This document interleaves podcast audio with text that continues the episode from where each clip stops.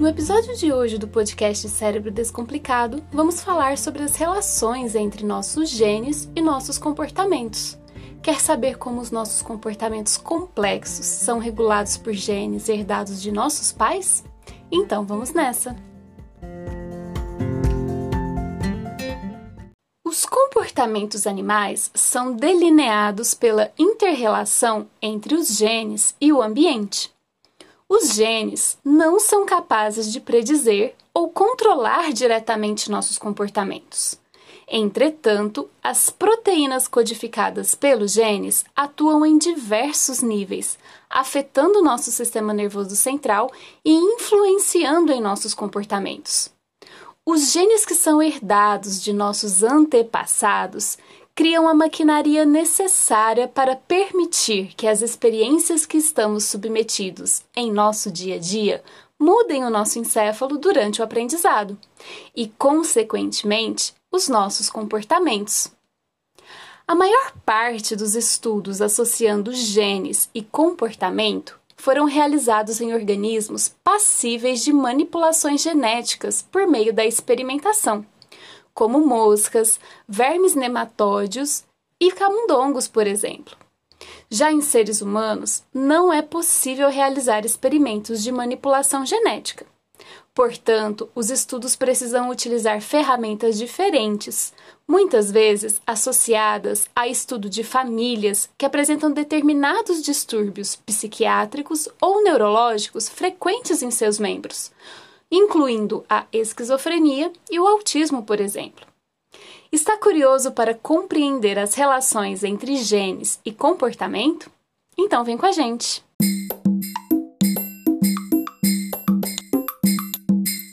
Para compreendermos os efeitos dos genes sobre nossos comportamentos, é importante diferenciarmos o que é o nosso genótipo e o nosso fenótipo. O genótipo de um organismo se refere ao conteúdo genético, ou seja, os genes que carregamos no núcleo das nossas células. Já o fenótipo se refere à nossa aparência, ou seja, às características que apresentamos a partir dos genes que são efetivamente expressos em nosso genoma, bem como as influências ambientais sobre essa expressão gênica. Sendo assim, o fenótipo é aquilo que apresentamos na forma de aparência e comportamento. É aquilo que os outros veem. Em seres humanos, uma série de estudos demonstra que muitos transtornos psiquiátricos e distúrbios neurológicos apresentam um importante componente genético. Podemos observar que familiares de um paciente com esses transtornos possuem uma maior probabilidade de apresentarem também a mesma doença quando comparados com a população em geral. E por isso, essas condições podem ser consideradas hereditárias. Dentre os estudos que suportam essa hipótese, destacam-se estudos com gêmeos idênticos, que compartilham os mesmos genes. Nestes estudos, observa-se que gêmeos idênticos apresentam maior similaridade para traços psiquiátricos e neurológicos, quando comparados com gêmeos fraternos. Mesmo gêmeos criados por famílias diferentes partilham predisposição para alguns transtornos psiquiátricos, sugerindo que a influência gênica possa ser mais importante que os fatores ambientais. Entretanto, não podemos descartar o ambiente para o desenvolvimento dessas doenças. A concordância no aparecimento destas patologias em gêmeos idênticos é de aproximadamente 50%, demonstrando que o ambiente também tem influência nesse processo.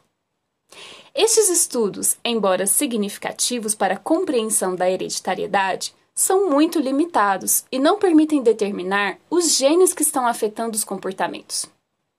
Sendo assim, a influência dos genes sobre o comportamento são muitas vezes estudadas em modelos animais. Isso é possível pois o nosso genoma apresenta um padrão de conservação bastante significativo com relação a outros animais. De fato, entre os 25 mil genes humanos, 99% são compartilhados com chimpanzés. E temos mais de 80% de similaridade com camundongos, por exemplo. Os primeiros estudos em larga escala que buscaram compreender a relação entre genes e comportamentos foram iniciados pelo pesquisador Seymour Benzer em torno do ano de 1970. E esses estudos buscaram compreender como os genes influenciam os ritmos circadianos e os comportamentos regulados por estes ritmos. O principal modelo biológico neste estudo foi a Drosophila melanogaster, a mosca da fruta. A partir de mutações induzidas em genes específicos, foi possível determinar o papel destes genes no comportamento dos animais. A partir desses estudos, foi determinado que alguns genes são essenciais para a determinação dos comportamentos que executamos durante o nosso dia e que são influenciados pelo ritmo circadiano. Um desses genes é o gene period, que, quando atingido por mutações, levam os animais a perderem a ritmicidade dos seus comportamentos. De fato, moscas com mutações no gene period deixam de se locomover apenas durante o dia e passam a se locomover indistintamente durante o dia e a noite, mostrando comportamentos totalmente arrítmicos. O gene period é considerado um gene comportamental, pois ele parece influenciar especificamente os comportamentos associados ao ritmo circadiano, sem, contudo, influenciar outras funções fisiológicas. Um outro gene também relacionado ao ritmo circadiano é o gene clock. Mutações nesse gene, realizadas em camundongos, levam a uma perda total na ritmicidade comportamental. O gene clock, assim como o gene period, funcionam como reguladores na transcrição gênica das células, regulando a expressão de proteínas em um período de aproximadamente 24 horas. Em mamíferos, esse processo se desenvolve em uma região específica do encéfalo, denominada núcleo supraquiasmático que é considerada o nosso relógio biológico interno. Recentemente, estudos demonstraram que em seres humanos, os processos de regulação dos ritmos circadianos seguem os mesmos padrões observados em moscas e em camundongos.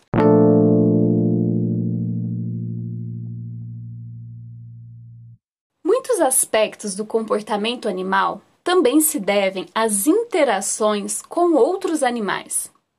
Os comportamentos sociais variam entre diferentes espécies e podem ser controlados geneticamente. Estes comportamentos podem ser coordenados, por exemplo, por neuropeptídeos específicos. Em mamíferos, existem neuropeptídeos que regulam a alimentação, o sono e a dor, por exemplo. E mutações em receptores destes neuropeptídeos podem levar a alterações no comportamento. Um exemplo clássico são os neuropeptídeos ocitocina e vasopressina e os seus papéis nos comportamentos sociais de formação de casais e de criação de vínculo afetivo. Este processo é estudado em pequenos roedores do gênero Microtus, que apresentam algumas espécies que são monogâmicas e que formam pares duradouros pela vida e algumas espécies que são poligâmicas e que não formam pares com facilidade. Na espécie Microtus orcrogaster, a ocitocina em fêmeas e a vasopressina em machos, que são liberadas durante o acasalamento, estimulam a formação de vínculos duradouros entre os indivíduos. Já na espécie Microtus montanus, parentes bem próximos, os machos são naturalmente promíscuos e não apresentam comportamentos parentais. Nestes organismos, a expressão de receptores para a vasopressina em uma região denominada globo pálido ventral é extremamente baixa, quando comparadas com seus parentes monogâmicos, fazendo com que a ação da vasopressina, liberada no acasalamento, não seja suficiente para gerar vínculo entre os pares. Sendo assim, durante o processo evolutivo, mudanças genéticas no padrão de expressão de determinados genes podem contribuir para diferenças em comportamentos sociais que são apresentados pelos animais. Este exemplo nos traz alguns vislumbres sobre como os genes podem afetar os comportamentos e se modificar no decorrer da evolução.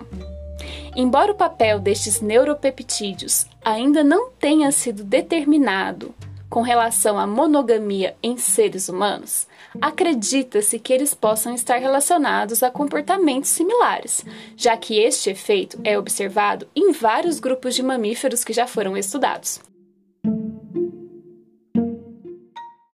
Mas em seres humanos, a relação entre genes e comportamentos é bem estabelecida? Na verdade, os estudos com seres humanos são bem mais limitados. Estudos avaliando árvores genealógicas têm permitido identificar algumas mutações genéticas que afetam o encéfalo e o comportamento e que podem levar ao aparecimento de doenças psiquiátricas e neurológicas. Embora em alguns casos a mutação em um único gene possa estar relacionada a um comportamento, na imensa maioria das vezes existe uma relação entre vários genes e o ambiente, sendo difícil se determinar as influências de cada um deles. Dentre os genes de importância para doenças neurológicas, o primeiro identificado em seres humanos foi o responsável pela fenilcetonúria. Essa doença é extremamente rara e é causada pela ausência na expressão da enzima fenilalanina hidroxilase, que converte o aminoácido fenilalanina em tirosina. Este aminoácido está presente nas proteínas da nossa alimentação. Esta condição leva a um aumento nas concentrações da fenilalanina na corrente sanguínea e à produção de metabólitos tóxicos para os neurônios, o que ocasiona deficiência mental. Essa doença exibe claramente uma forte relação entre genética, comportamento e ambiente, já que o fator alimentação pode influenciar no desenvolvimento dessa patologia. Dietas de baixo teor proteico, por exemplo, podem diminuir os efeitos dessa doença sobre o sistema nervoso, prevenindo o desenvolvimento dos distúrbios. O teste para fenilcetonúria é um dos realizados em recém-nascidos, por meio do teste do pezinho, o que permite sua identificação logo ao nascimento e a adaptação da dieta de forma adequada. Apesar de interessante se verificar a relação direta entre a mutação de um gene e o comportamento humano, as doenças que são causadas por mutações em genes únicos, como a fenilcetonúria, são muito raras, sendo que a maior parte dos transtornos comportamentais são bem mais complexos e possivelmente desencadeados por variações multigênicas. O autismo, por exemplo, se trata de um transtorno do desenvolvimento que atinge uma em 200 crianças e é caracterizado por problemas cognitivos que podem variar desde a grave incapacidade até indivíduos com deficiências leves.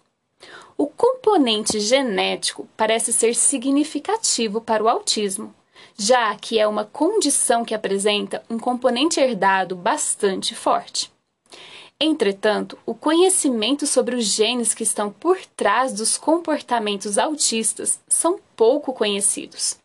O mesmo vale para transtornos psiquiátricos, como a esquizofrenia, por exemplo que afeta cerca de 1% dos adultos jovens e causa um padrão de desordem do pensamento e distanciamento emocional. A esquizofrenia também apresenta um componente hereditário forte, entretanto, sua base genética é pouquíssimo conhecida.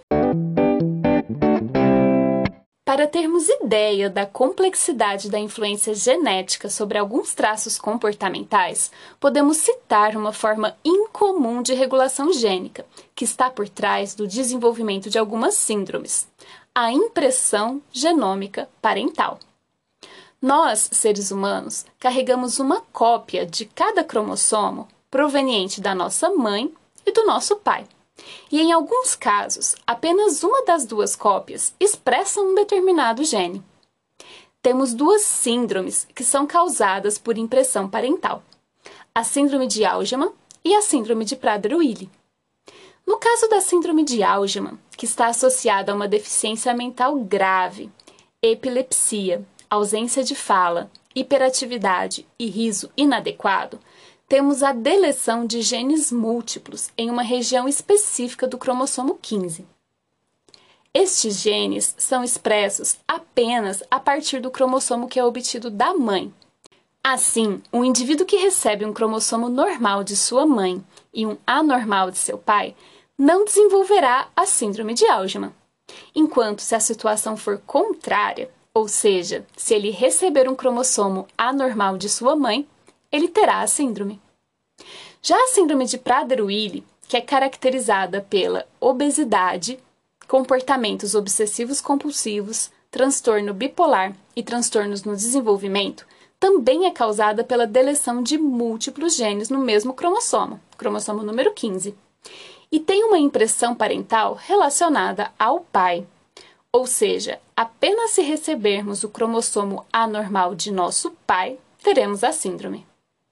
Estes casos de impressão parental nos mostra o quão complexo pode ser o mapeamento genético de comportamentos humanos e o quão é difícil definir os genes que são responsáveis pelo desenvolvimento de determinados transtornos, que em geral envolvem muitos genes diferentes. Bom, já deu para perceber que definir as bases genéticas para os nossos comportamentos complexos não é uma tarefa fácil e as pesquisas científicas nessa área ainda têm um longo caminho pela frente.